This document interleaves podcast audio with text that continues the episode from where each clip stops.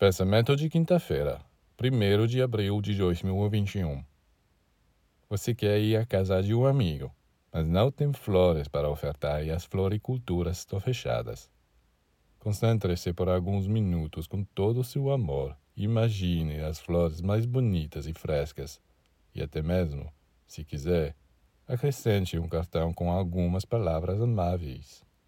Depois de enviar este pensamento, vá até ela e veja como você será recebido. É assim que você geralmente se prepara para visitar seus parentes ou amigos? Não, antes de vê-los, você rumina algumas queixas contra eles. Você já imagina como vai acertar alguma conta. Então, que bem pode resultar de sua visita?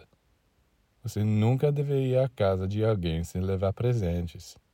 É claro que você pode não ser um pintor para pintar quadros para eles. Você pode não ser um cantor, um músico para poder cantar ou tocar, mas interiormente você sempre pode fazer algo. Interiormente, você pode fazer qualquer coisa: cantar, tocar, trazer os presentes mais bonitos. Toda a magia está lá.